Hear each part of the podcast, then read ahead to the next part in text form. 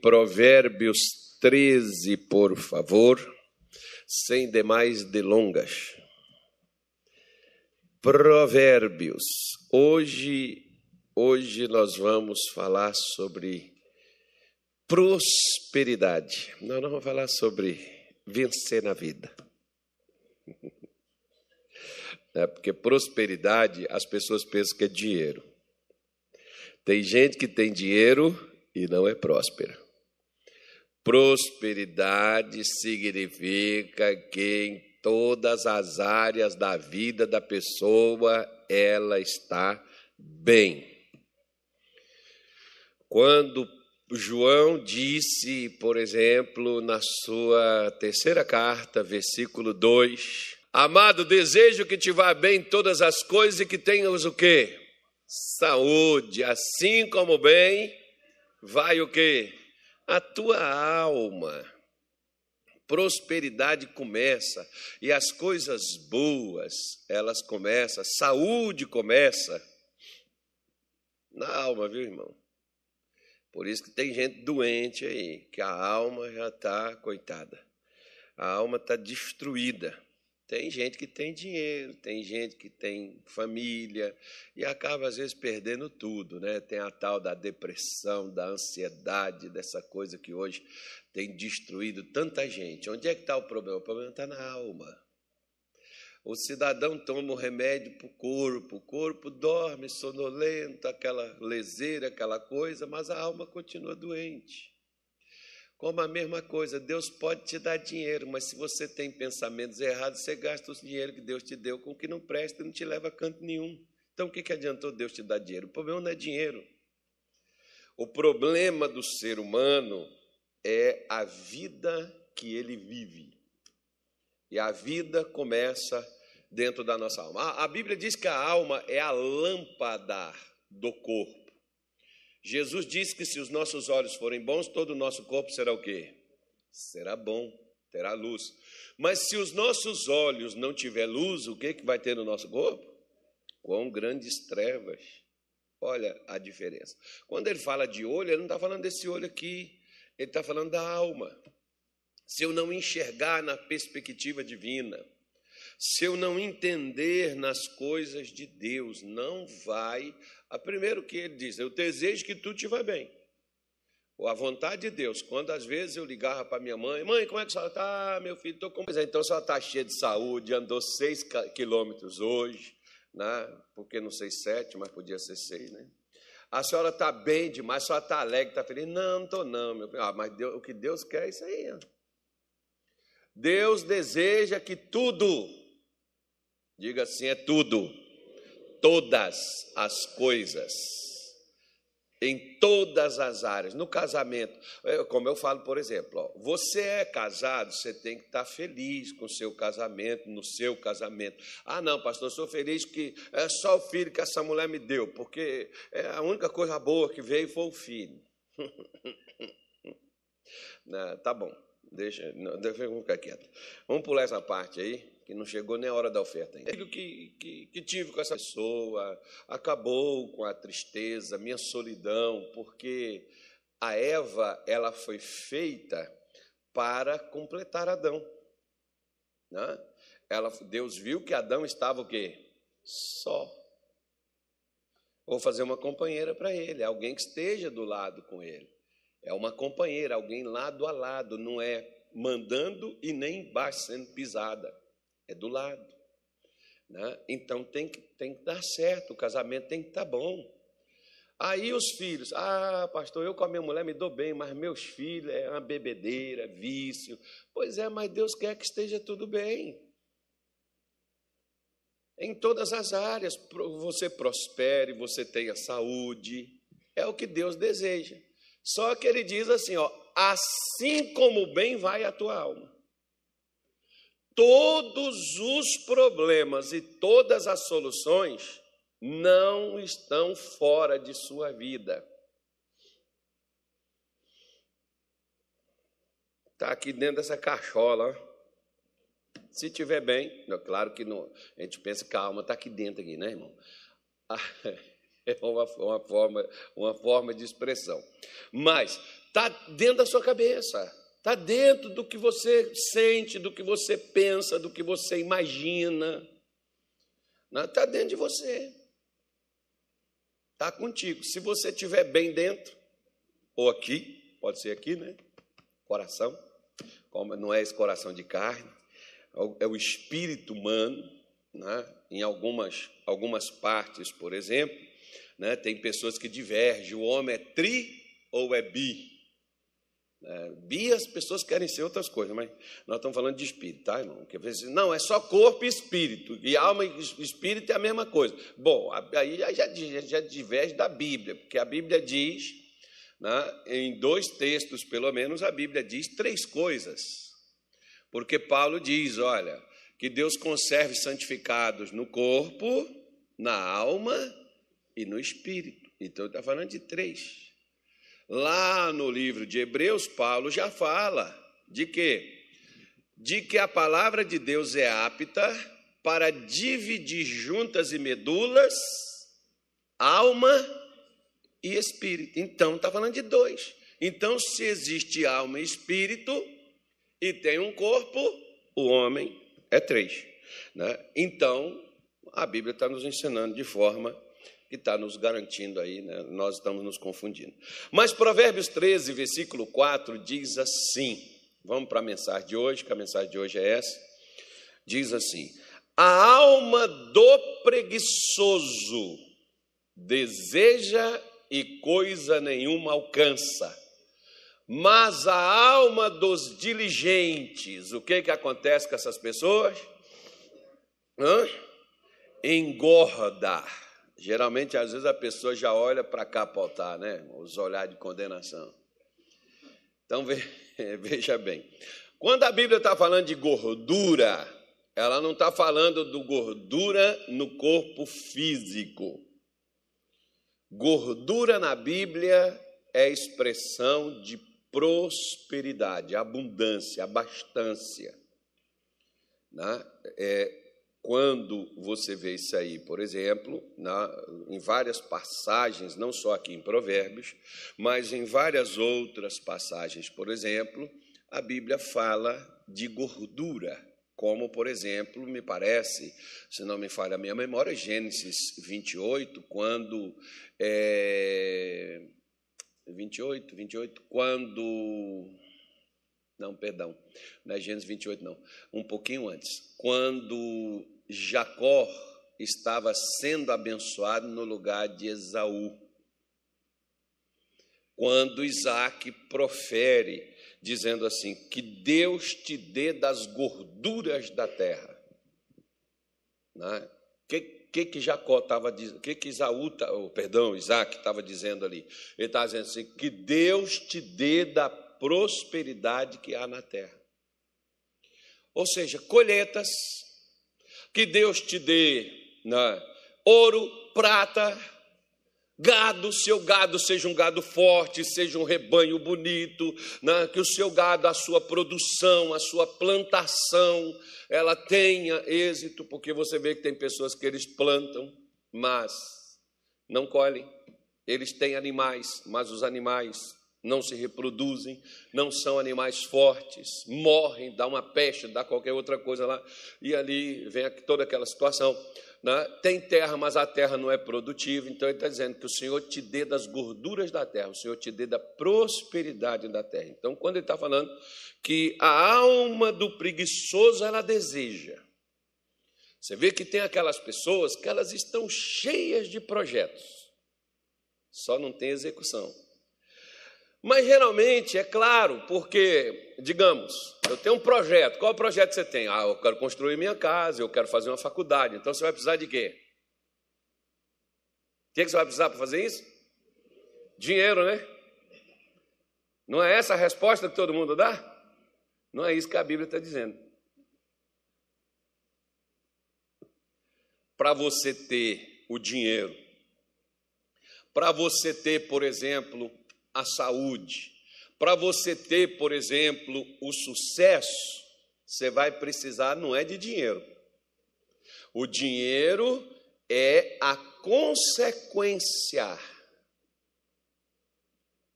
do que você fez. Uau! Olha para o vizinho, pergunta assim: como é que você está de dinheiro? Como é que está de saúde? Pergunta, irmão. Perguntar não, é, não, é, não, faz, não é crime, não. O povo hoje, você vê que até as pessoas hoje estão com medo de falar as coisas, irmão. Ninguém vai prender você, não. Estão com medo. Quando prender você, já, já prendeu a gente, nós seremos os primeiros. Então, então quando nos prender, você abre os olhos. Aí por causa do que estamos falando, né? Mas vai claro, né? Tem gente também que fala o que não deve. Vamos, vamos pôr os pingos nos is, né? Mas as pessoas às vezes falam que não deveria estar sendo falado a forma, a maneira, sei lá, né? Tem coisas que você pode falar, mas não da forma que às vezes as pessoas falam. Mas veja bem, vamos dar uma analisada aqui. Se a pessoa tem um desejo mas ela não tem a solução, ela não alcança aquilo que ela deseja, é porque a vida não sorriu para ela, é porque Deus não quis que essa pessoa fosse realizada, se realizasse na vida.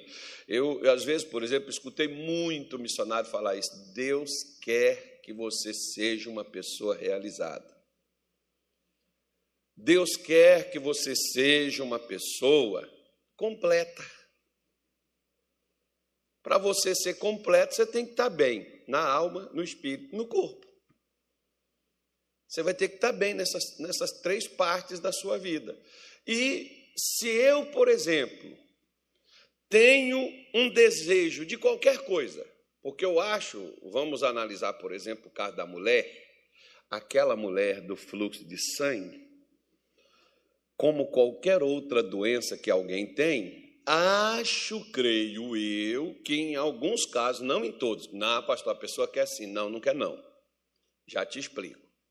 Tem gente que está doente, mas ele se beneficia com a doença. Então, para ele, não é lucro estar tá doente. É melhor ficar doente e ter alguns lucros, que é o que alguns pensam. Aquela mulher, por exemplo, ela perdeu tudo que ela tinha e nada lhe aproveitou, ela antes foi a pior a situação dela. Mas quando ela ouviu falar de Jesus, ela pediu uma oração? Ela pediu uma visita? O que, que ela fez? Ela levantou-se de onde ela estava e ela foi até onde Jesus estava, porque havia uma certeza que levava ela a dizer: se eu tocar nas suas vestes, ficarei curada. Vou ficar livre do meu problema. Então ela tinha um desejo, certo? Tinha ou não tinha? Qual é o desejo dela? Ser curada. Ela ficou parada esperando. Você tem um desejo. Você está esperando o tempo, o momento, o dia, a hora que Deus quiser, que o vento soprar, você está esperando que é, o dia que o sol nascer, o dia que estiver nublado, esse é o dia, Deus vai criar o momento, Deus vai criar. Eu escuto muito isso, irmão. Sabe o que é isso? É conversa de preguiçoso. Perdão se você tem essa concepção, que um dia também eu já tive. Isso é conversa de preguiçoso. Porque o preguiçoso, se estiver chovendo, ele fica esperando a chuva parar para sair de casa. Você tem que sair, você molha, você pega um guarda-chuva, uma capa, alguma coisa, mas você vai. O preguiçoso não, ele espera a chuva parar. Se tiver muito quente, ele espera o sol esfriar um pouco. Né? É assim que a preguiça ela vai conduzindo a vida da pessoa. E o preguiçoso que não quer enfrentar a adversidade, ele fica esperando as coisas melhorarem. Por que que.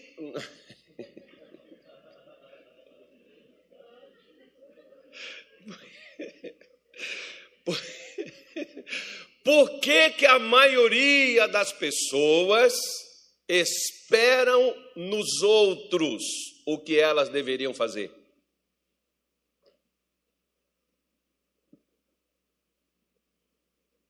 A mulher fica esperando o marido, mas ele não faz nada. Por que você não faz então, já que você sabe o que deve ser feito? Por que você não faz? O marido fica esperando na mulher, o filho fica esperando no pai, o pai fica esperando no filho, o cidadão fica esperando no político, no empresário, o, o trabalhador, né? Fica esperando no empresário, o empresário fica esperando no governo e fica cada um, o jogo do gato e o rato, e cada um esperando no outro. Quando não é o que o outro faz que muda a minha vida, é o que eu faço. Preste atenção. Se Moisés esperasse o Faraó soltar o povo, Israel teria morrido no Egito. Filho. E a história que nós vemos na Bíblia não existiria. Porque Deus não queria? Não porque alguém não queria enfrentar a dureza para alcançar a liberdade. Tem, tem uma música que o pessoal canta aí no fim de ano, que ele diz assim: é, é, como é que é, meu Deus? É, adeus, ano velho, feliz ano novo, que tudo se realize no ano que vai nascer. Muito dinheiro no bolso, saúde para dar e vender. Legal, né? Pois é, tem uma outra também que eles cantam, mas canta, mas não entende. Não percebe o que está cantando. Quem sabe faz a hora, não espera acontecer. Bem, vamos embora, que esperar não é saber. Quem sabe faz a hora, não espera. Interessante, os caras até nas músicas sabem o que deve ser feito. Mas por que, que a maioria fica esperando? Vamos esperar para ver como é que fica. Já ouviu essa frase? Vamos esperar para ver no que vai dar. Já ouviu essa frase? Até, por exemplo, quer ver? Agora os crentes vão xingar eu. Não dá nada. Acredito eu, conduzir para cima ou para baixo. É o que nós fizemos.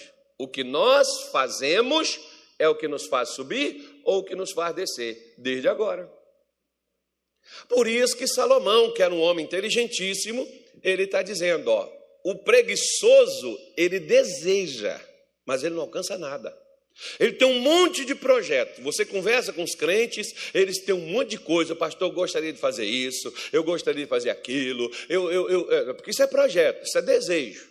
O que você quer fazer? Ah, eu quero fazer minha casa, eu quero casar, eu quero ter filho, eu quero fazer uma faculdade. Isso é um desejo. E você pode morrer com todos esses desejos sem ter realizado nenhum deles. Por quê? Porque a preguiça não deixou. Não foi o diabo. Não? Não. E se for o diabo, o diabo tem nome. Se eu tenho desejos dos quais eu não realizo, o nome desse diabo que não deixa eu realizar chama-se Carlos. É esse diabo aí, é esse demônio aí. Né? Por quê? Porque Deus não quer só que você deseje o salmo. Qual é o, qual é o salmo, Natália? É... Meu Deus. Salmo 109, versículo 17, eu acho. Eu não, não me lembro muito bem, não. Mas é isso aí mesmo, ó. Olha aí, ó. Visto que amou a maldição, ela lhe sobrevenha. Pois que não desejou a bênção porque quando a bênção é desejada, mas não é buscada, o que, que vai acontecer, irmão? Ela se afasta. Quer ver? A bênção era de Esaú, mas ele alguma vez procurou por ela? Por que, que Jacó teve a bênção? Porque ele buscou até achar. Quem é a sua bênção? Sua bênção é Deus. Sua bênção não é casa, não é marido, não é filho. Sua bênção é Deus. Se tiver Deus, você tem casa, tem marido, tem filho e tudo funciona na sua vida. Mas as pessoas ficam cafinfadas naquelas coisas. Agora vamos passar aqui, que agora você vai começar. Né? Eu não vou ler um outro versículo com você para a gente poder. Quer ver? Ó? Provérbios 22, versículo 29. Legal. Salomão era um homem muito inteligente. Um dia Se eu tiver 1% da sabedoria dele, eu estou bem. Viste um homem dirigente na sua obra? É uma pergunta que ele está fazendo. Você viu uma pessoa dirigente? O que é um dirigente, pastor? Dirigente. Não, eu já vou falar já. Perante os reis será posto, não será posto perante os de baixa sorte. Legal isso. Você viu uma pessoa, irmão, as pessoas que querem contratar funcionários, eles não querem contratar funcionários para eles ensinar os funcionários a resolver os problemas. Eles querem que os funcionários resolvam o problema que eles têm. Eu não vou contratar um advogado para mim dizer para ele o que, é que, ele tem que fazer. É ele que tem que me, me defender, é ele que tem que resolver minha parada. Por que, que então, quando você tem um problema, você, vem cá na igreja, você quer falar com quem? Você não quer falar com o Natália, você não quer falar com a obreira, você não quer falar com o irmão, você quer falar com quem? Quer falar com o chefe.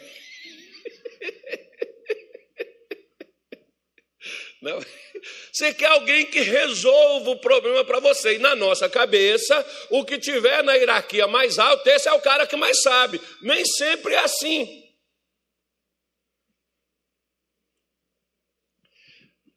Às vezes a obreira que está ali de uniforme ali, ó, sabe mais do que muitos que estão tá aqui em cima. Por quê? Porque é dirigente.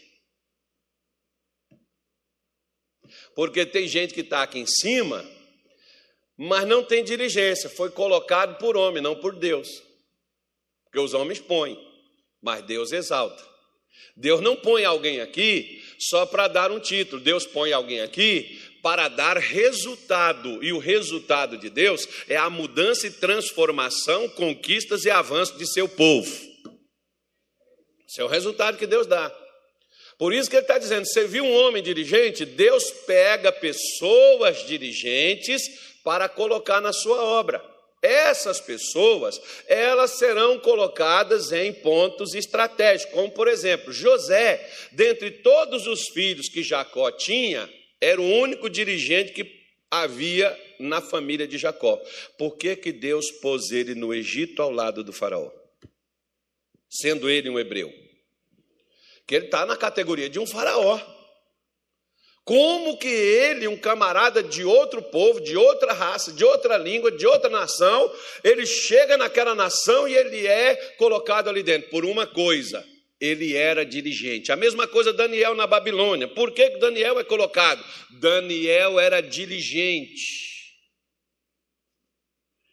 Todas as pessoas que são colocadas em pontos estratégicos é por capacidade que aquela pessoa possui de resolver encrencas de resolver conflitos. Você tem e eu, o que nós temos que aprender é resolver os problemas. Eles existirão, eles virão, mas nós temos que estarmos prontos para lidar com eles e resolvê-los.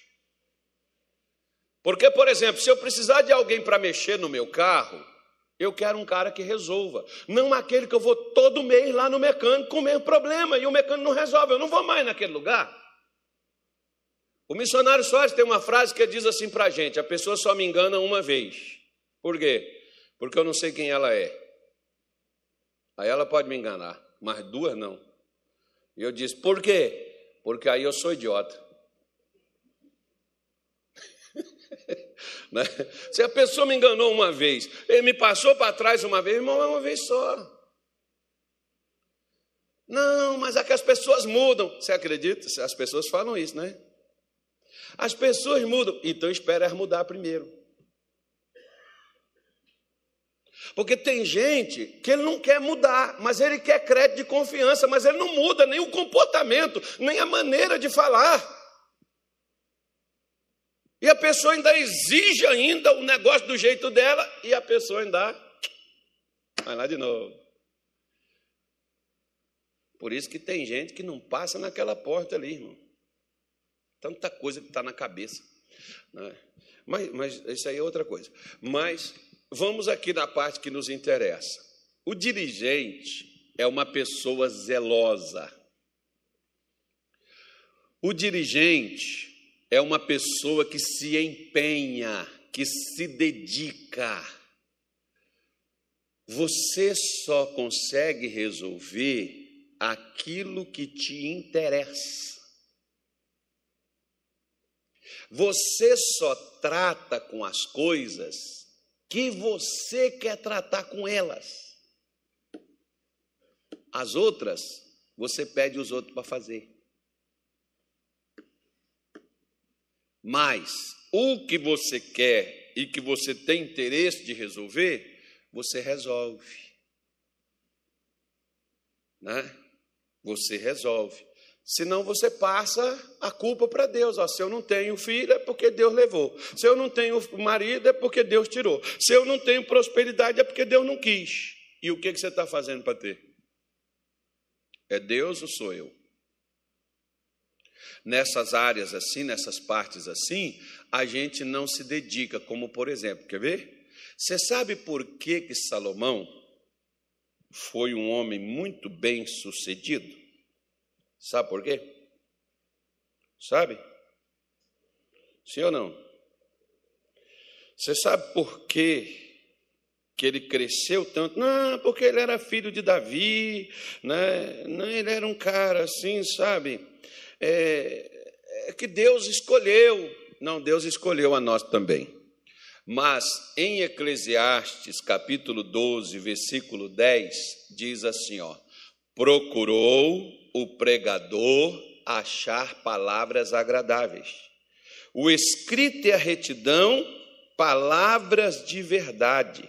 As palavras dos sábios são como aguilhões e como pregos bem fixados pelos mestres das congregações, que nos foram dadas por quem? Por quem? Pelo único pastor. Quem foi que deu essas palavras, mais de 3 mil provérbios para Salomão? Quem foi que deu? Ele achou um rolo, ele achou uns escritos antigos, ele achou alguma coisa. Quem foi que deu? Quem deu foi Deus, irmão. Por que, que Deus não deu para outros? Porque quando Deus perguntou aos outros o que eles queriam, Alguns devem ter pedido mulher, outros devem ter pedido filho, né? outros devem ter pedido terra, outros devem ter pedido ouro, prata. Quando Deus perguntou para Salomão: O que você quer que eu te faça? Qual foi a resposta dele?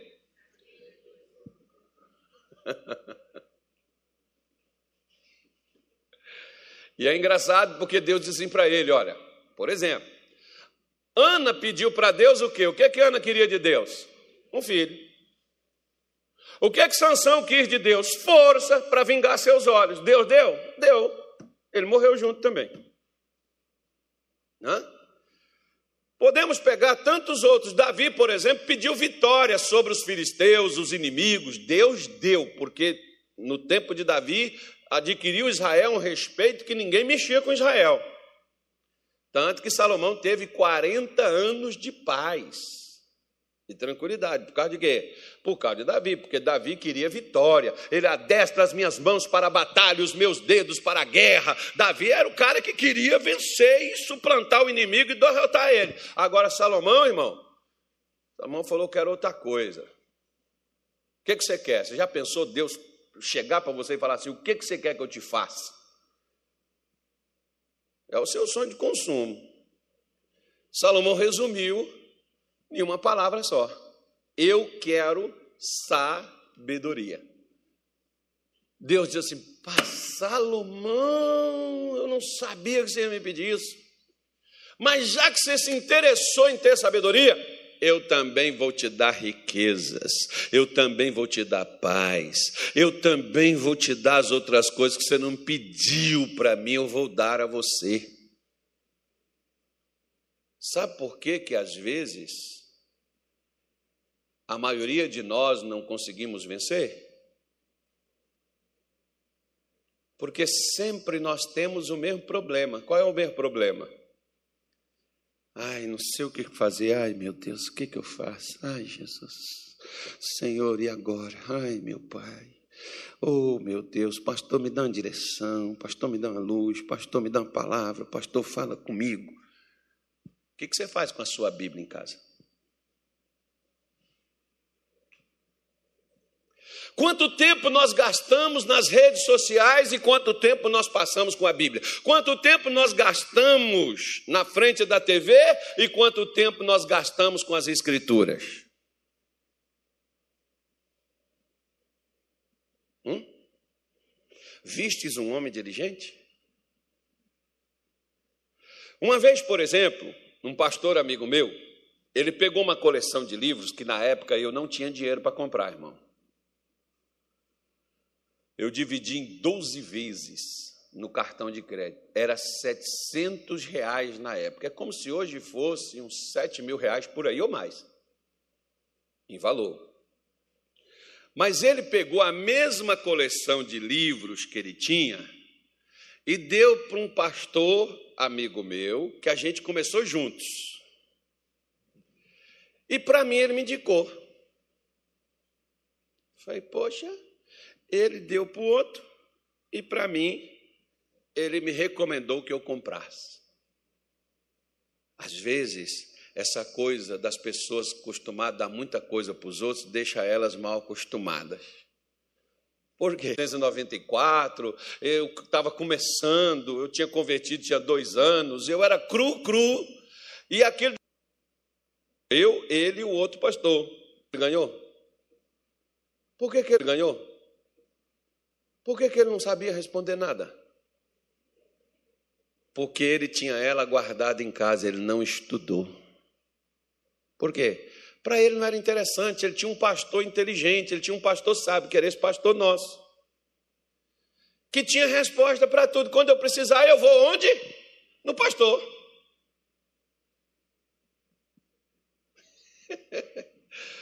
quando tem o doente e quando ele fica doente, ele vai onde? No doutor João, que é o cara. Isso aqui cuidou da nossa família, né? Isso aqui é um cara, um cara inteligentíssimo. Vai chegar uma hora que o doutor João não tem resposta, irmão. Ah, eu vou lá no fulano de tal, porque eu vou lá no pastor tal. Vai chegar uma hora que o pastor tal não vai ter resposta. Não significa que a resposta não existe? Não. Significa que tem resposta, mas o problema é que eu quero colher sem ter plantado. Ou seja, Muita gente vai para a faculdade para ter um diploma, para poder fazer um concurso, ou sei lá, não sei o que, as pessoas às vezes querem, ou então para ter um negócio para bater assim nos outros, assim, ó. Porque às vezes a pessoa não sabe resolver nada. A faculdade não adiantou nada para ela. Não resolveu os problemas dela. Por quê? Porque ela não foi para a faculdade com a intenção de aprender. Eu não sei dizer também se o pessoal que está ensinando está com interesse que as pessoas aprendam, também não sei te dizer isso. Mas que as pessoas saem de lá sem conseguir resolver os problemas, elas saem, sem saber como fazer. E por quê? Porque não são dirigentes, não se empenham naquilo que fazem. Como, por exemplo, Salmo 126. Já estou terminando, tá? Salmos 126. Posso ler? Preste atenção. Quando o Senhor trouxe do cativeiro os que voltaram a Sião, estávamos como os que sonham. Onde é que eles estavam, irmão? Onde que eles estavam, irmão? Cativeiro. Eles eram o quê, irmãos? Quem está no cativeiro está o quê? É a mesma coisa. Quem está aqui, como é que chama aquele presídio aqui? O Carumbé. É o Carumbé? É estranho esse nome, né? Por que esse nome, Carumbé? Oi? É o bairro? Ah, mas o bairro, esse nome veio do quê? O que, que é Carumbé? É o que eu quero saber. É, tem, tem algum significado, alguma coisa assim. Isso é, isso é nome, deve ser nome indígena, alguma coisa assim.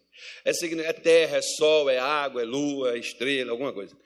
Mas veja bem, a pessoa está lá dentro do presídio. No caso de Israel, por exemplo, a condenação foi 70 anos.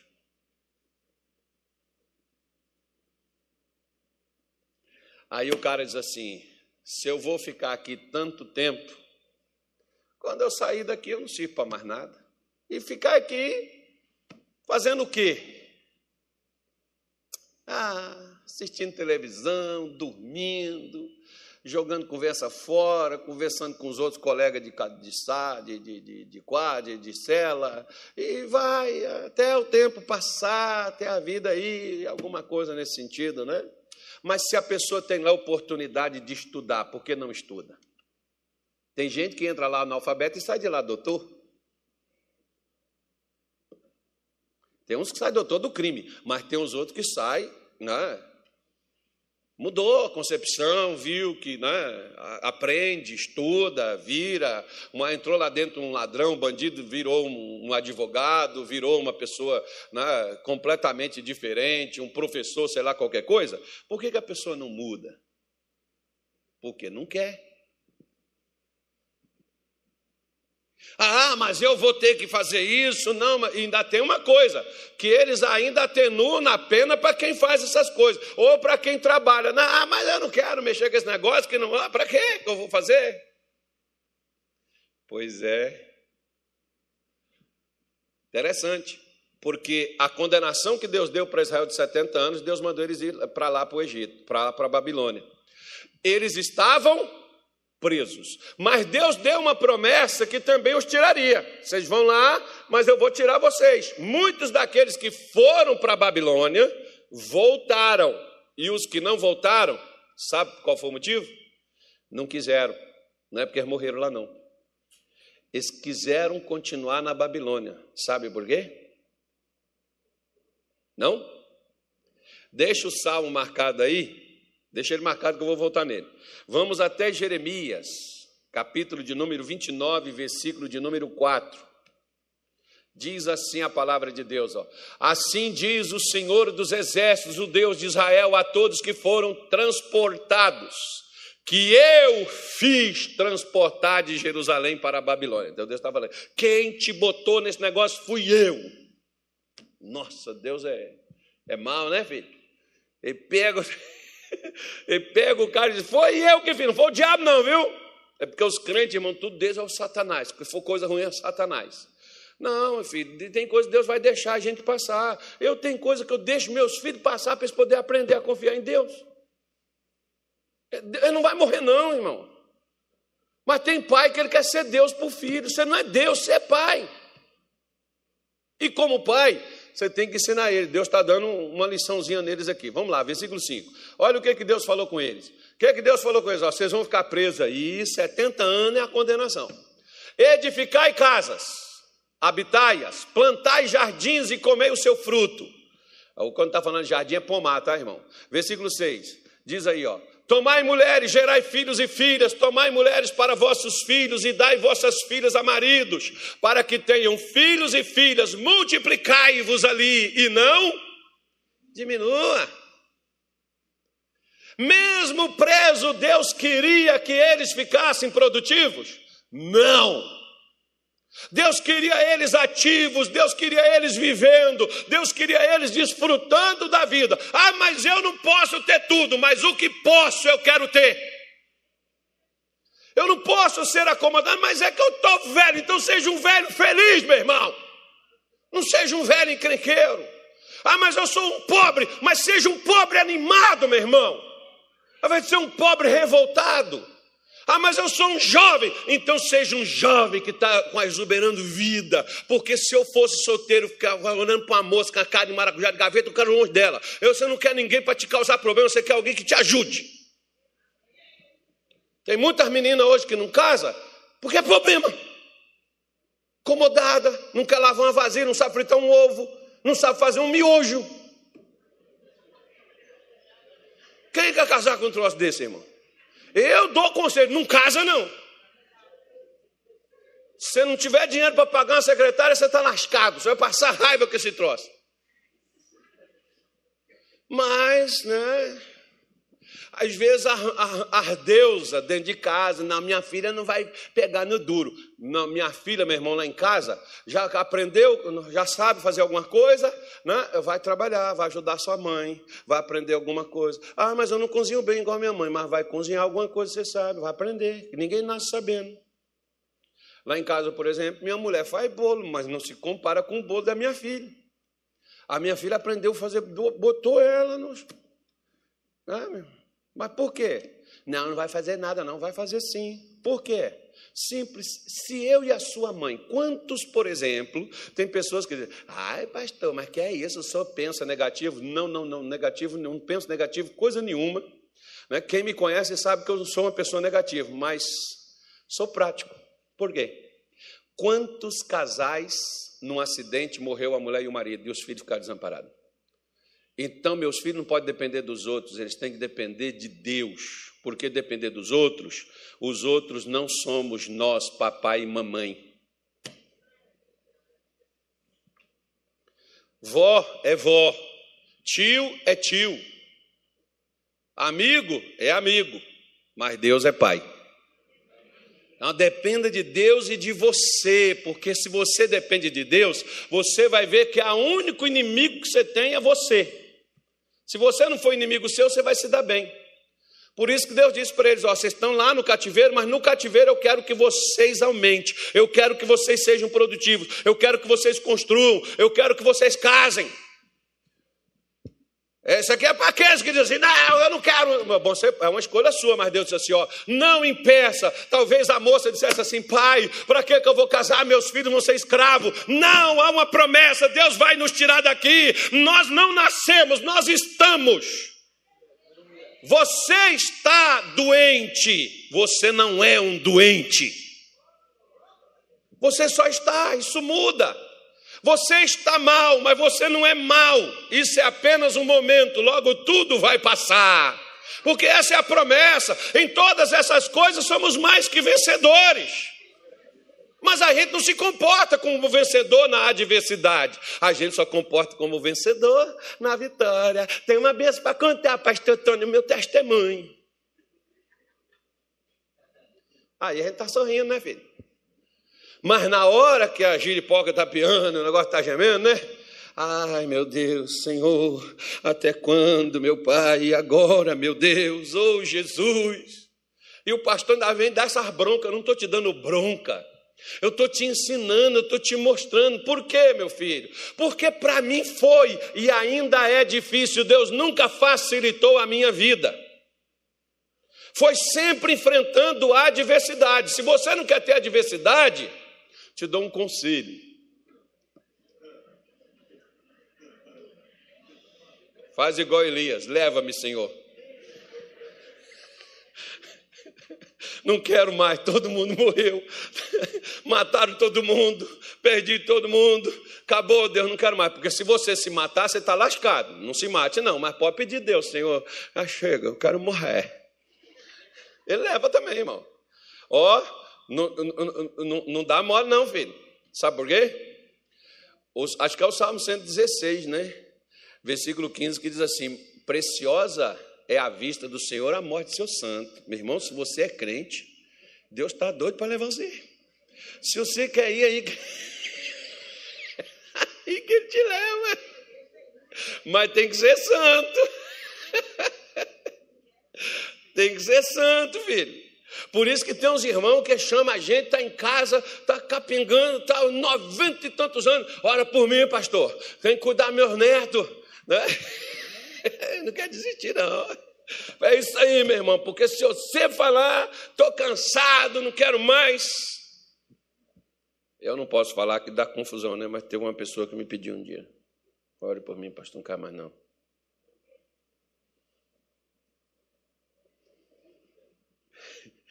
Quando não quiser mais, pode falar, viu?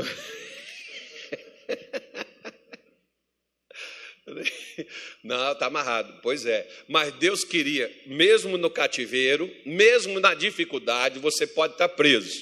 Né? Deus quer que você esteja dentro das limitações, mas você esteja fazendo algo e não se conformando aquilo que os limites impõem a você.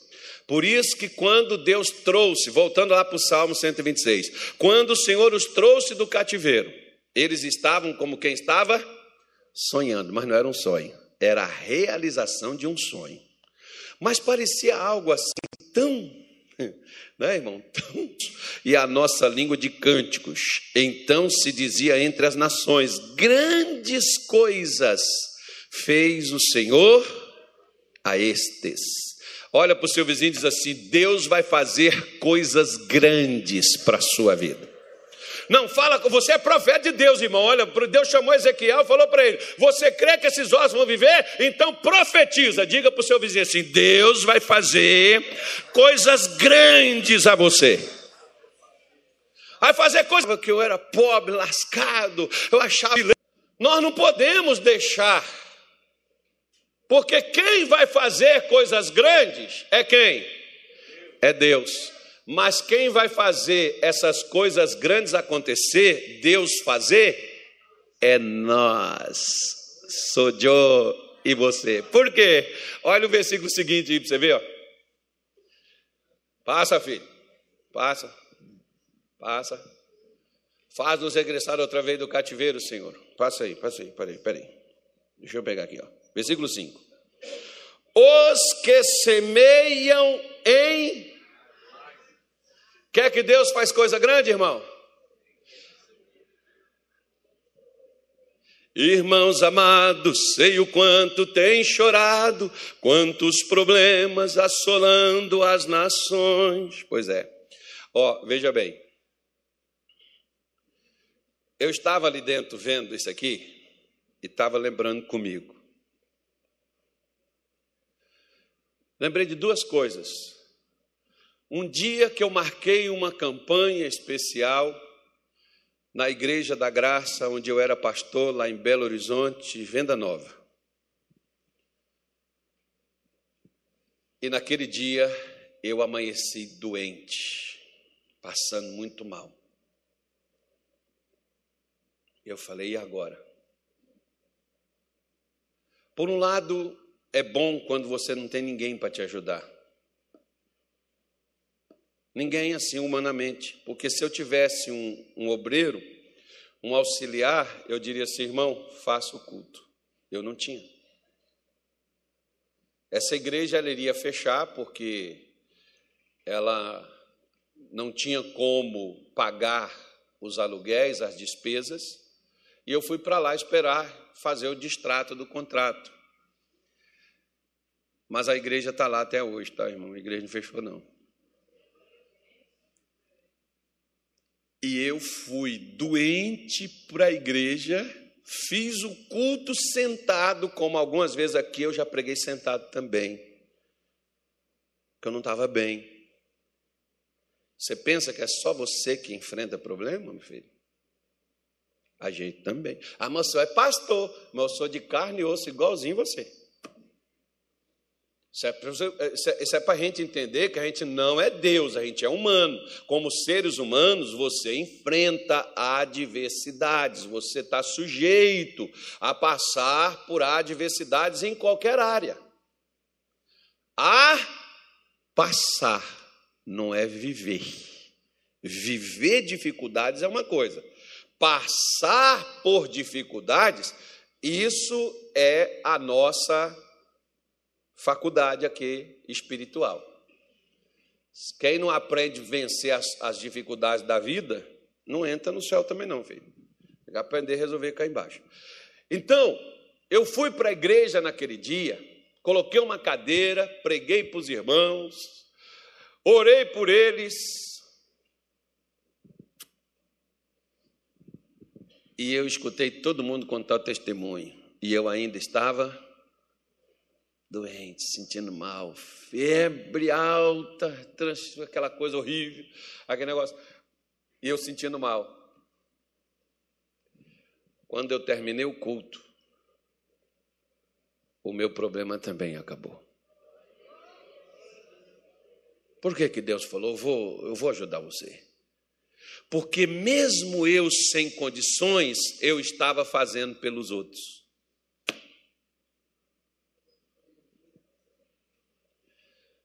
Um dia eu chamei a minha mulher, vou te contar outra parte. Eu chamei a minha mulher e disse assim para ela: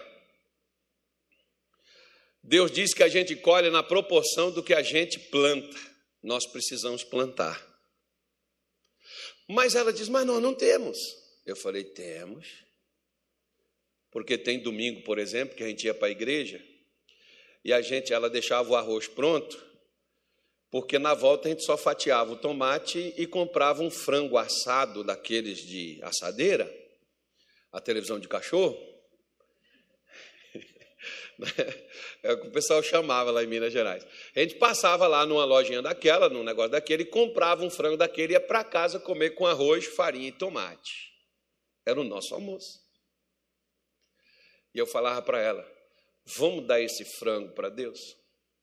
E a gente comia arroz, farinha e tomate. Ela disse: mas é o frango. Mas vamos dar.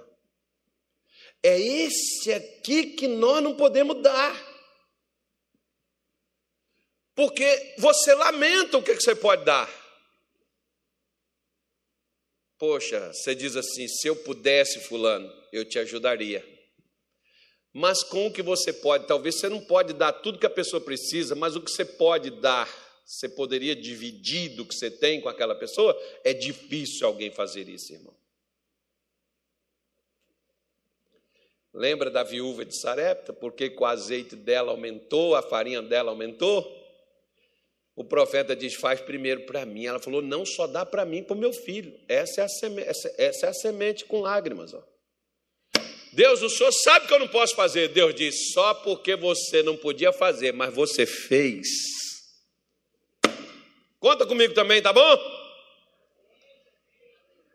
Vou fazer você colher. Hoje você está triste, mas amanhã você vai estar alegre. Uma senhora lá em Belém do Pará, ela fazia visita aos hospital, ao Hospital do Câncer, o Filoiola, lá em Belém. É referência lá, pessoal do Maranhão também, de Macapá, tem gente que vai para lá para esse hospital. E essa irmã fazia visita nesse hospital. Dois anos que ela está lá, o tempo que ela está lá fazendo visita, o que, que ela descobriu também que ela tinha? câncer. E ela falou: Deus, e agora? Deus disse: continua fazendo o que você estava fazendo. Não, porque eu vou ter que me afastar, me cuidar. vou ter que parar um tempo. Oh, irmão, espera lá. Né? E ela, ela foi falar comigo, eu disse, irmã, quem mandou a senhora cuidar daqueles doentes? Foi Deus. Então, não, a senhora não morreu, não para não. A senhora está aguentando andar? Sim. A senhora consegue ir falar com eles? Consigo. A senhora consegue orar por eles? Consigo. Ninguém no hospital descobria que ela tinha câncer, exceto os médicos que cuidavam dela. Que ela já ia lá para poder cuidar e já ia também fazer a visita para os outros irmãos. Ela passou dois anos.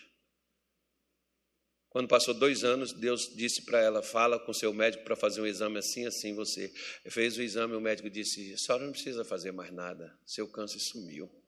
Por que, que Deus curou ela? ela semeou com lágrimas. Ela semeou com lágrimas.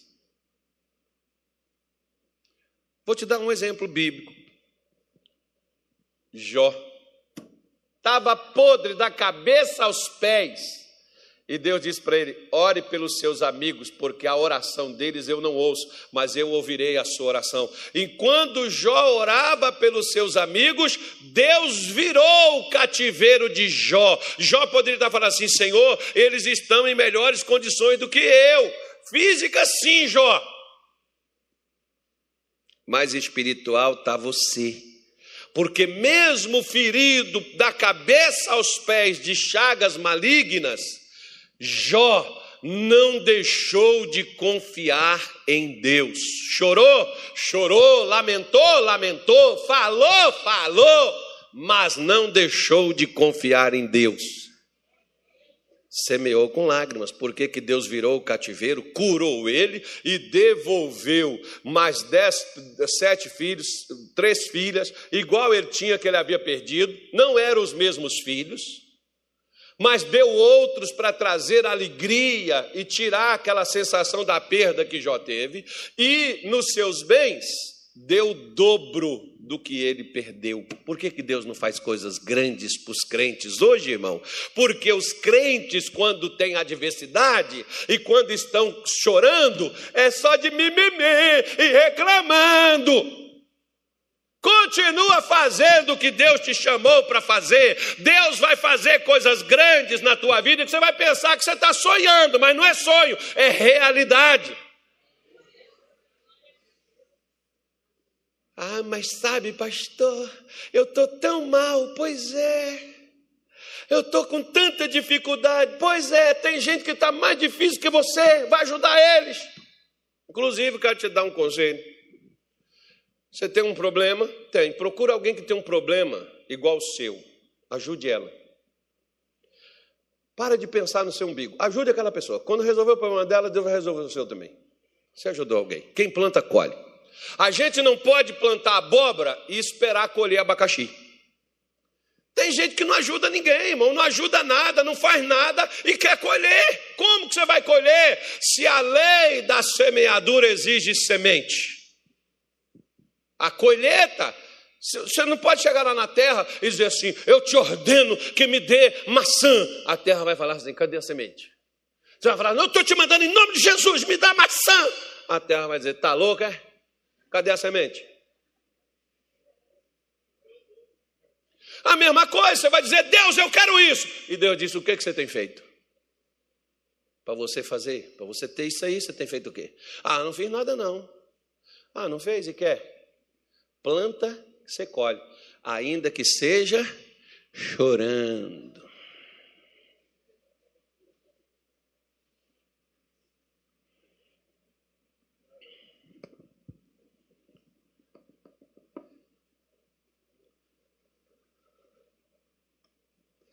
Será que Jesus não sabia do esforço daquela mulher 12 anos perdendo sangue? Será que ele não vê, irmão? As dores que aquela mulher deve ter sentido até chegar ali, será que ele não viu? Viu, mas ela foi. É isso que Deus quer ver em mim e em você. Como eu te dizia, várias vezes o meu frango, que era o meu almoço, voou para a sacola da igreja. E o diabo dizia assim: o pastor vai comer um frango assado e você vai comer arroz com farinha.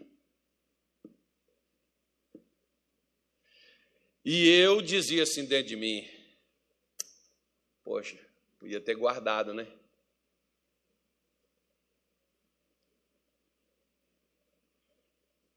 Podia ter segurado esse negócio para a gente comer um franguinho hoje. Aí, quando a gente saía lá na porta da igreja, tinha um irmão, ele sempre ficava lá esperando, saía primeiro, ficava esperando a gente. E aí o irmão chegava para mim e dizia assim: Ô irmão, você está aí com sua mulher? Vamos lá para casa hoje. Eu já preparei tudo, já está lá pronto, vamos almoçar com a gente. A gente chegava lá e montava aquela mesa farta, que a gente não ia comer na nossa casa. O irmão chamava o senhor todo dia? Não, só quando eu semeava.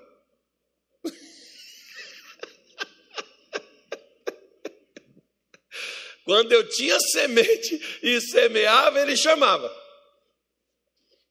Ou quando ele não chamava, ele chegava assim para a minha, a minha, a minha, a minha filha, né, bonita assim que nem eu, é pequenininha. É, é o pai que tem assim, né, irmão? Aí ele chegava assim: Olha, compra para ela o que vocês precisavam. O que, que a gente precisava, irmão? Frango. a gente não comia, e coisas pequenas. Aí quando depois chega alguém e dá assim um carro para você, a pessoa fica olhando assim: como é que ele dá um carro para você? Eu nunca ganhei um carro. Aí eu quero te fazer uma pergunta: você já semeou o que você não poderia semear? Em recursos, em trabalho, não é uma troca que você está fazendo, mas Deus sabe reconhecer o seu esforço, mesmo para poder semear.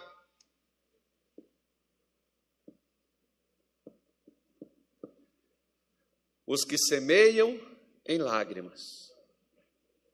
Cegarão com alegria. Versículo 6 diz assim, ó: Aquele que leva o quê? Aquele pão dado para Elias era precioso para aquela viúva. Era precioso para ela, ela não podia dar, não. Mas o que não é precioso para você, não oferece também para Deus, não, que não vai ter resultado. Se você quer ter coisas grandes, se dedique a Deus. Quando, por exemplo, eu saí da minha empresa onde eu trabalhava para ir para a igreja, eu não tinha promessa, o pastor não me ajudava nem com vale transporte, e a igreja não me prometeu nada. Porque o chamado de Deus para nós não é para nós termos garantias de sustento, que tem pessoas que tem pastor que ele pensa que a igreja é obrigada a bancar ele e sustentar ele. Ah, e o amor fica onde? Bom, e a dedicação e o trabalho fica onde? Porque tem uns que não dedicam nem trabalho, mas quer que o amor provê para eles. Primeiro dedique e trabalhe, que Deus sabe reconhecer o que, que a gente faz. Então, quando eu saí do meu trabalho para ir para a igreja, o meu chefe me aumentou meu salário quatro vezes mais para que eu não saísse. E quando ele me perguntou, o pastor vai te pagar quanto? Eu disse, ele não vai me pagar nada, doutor. O homem quase me bateu, irmão. Você é louco, você tem filha, você tem sua mulher. E eu não sabia que a minha mulher estava grávida. Eu não sabia ainda. Porque já tinha uma menina e vai nascer um outro garoto.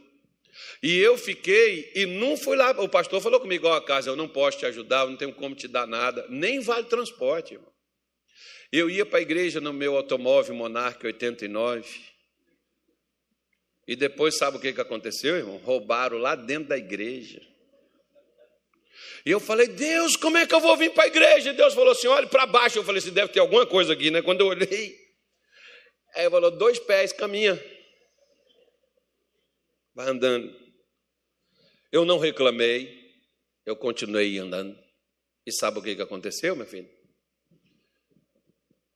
Por que, que Deus me tornou e me pôs aonde eu nunca imaginei estar?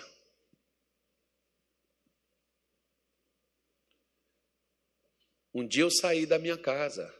A minha mulher disse assim: Olha, não tem nem farinha e um pouco de açúcar para a gente colocar uma água e tomar. Acabou tudo. Eu falei, Deus proverá. Ela falou, ah, você vai lá para a igreja, você vai comer lá com o pastor. Eu disse para ela, se Deus não mandar comida para você, eu também não como enquanto Ele não mandar. Ele vai mandar. Eu nunca cheguei para ninguém, irmão, pedindo as coisas. Nunca cheguei para ninguém falando, me ajuda com isso. Olha, eu estou passando isso. Eu estou contando para você um testemunho aqui que muitas vezes outros, hoje outros pastores estão vivendo. Mas você nunca deve socorrer nem fazer nada se Deus não te mandar fazer.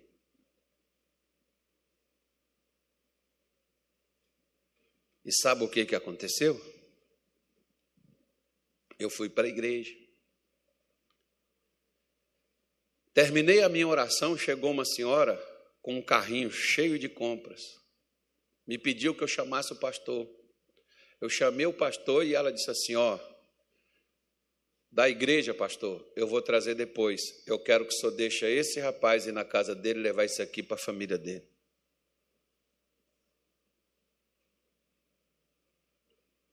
Pegou o táxi, pagou, para ir lá na minha casa levar aquilo que quando eu comprava, eu não comprava. Com meu dinheiro, não.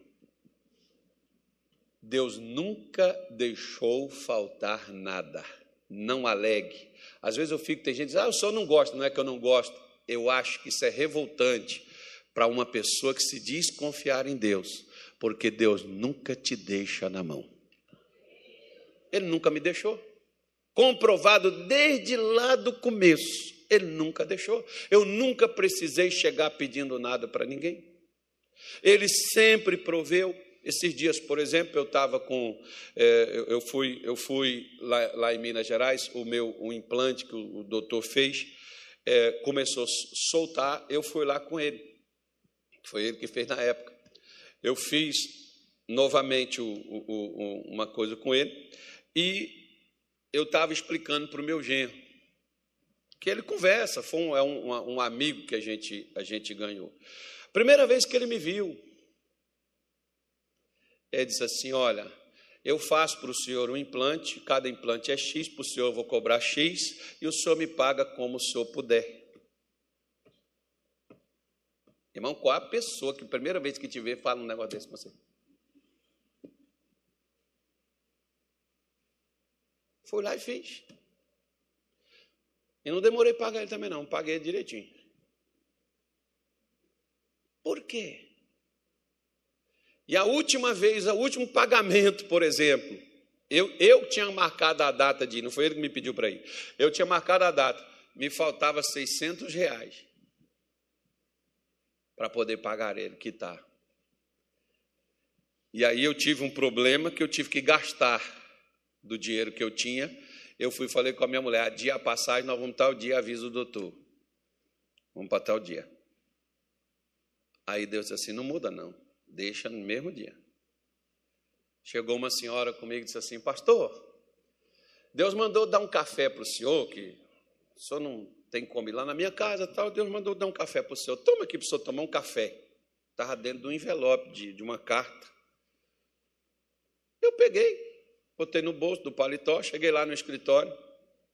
Eu falei assim: ah, a irmã deu isso aqui para tomar um café. Quando a minha mulher abriu, quanto que tinha lá dentro?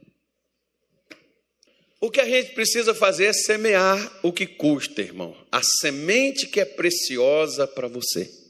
Se é precioso para você, o seu tempo, por exemplo, seu tempo é precioso? É precioso para você? Então dá para Deus. Não, não, lamenta, não. Pode você estar tá chorando. Chorar, é, as lágrimas vão regar a semente que você está plantando. Não alega, não. Se você vai alegar o que você vai fazer para Deus, por favor, não faça. Você vai perder seu tempo. Mas faça dessa forma.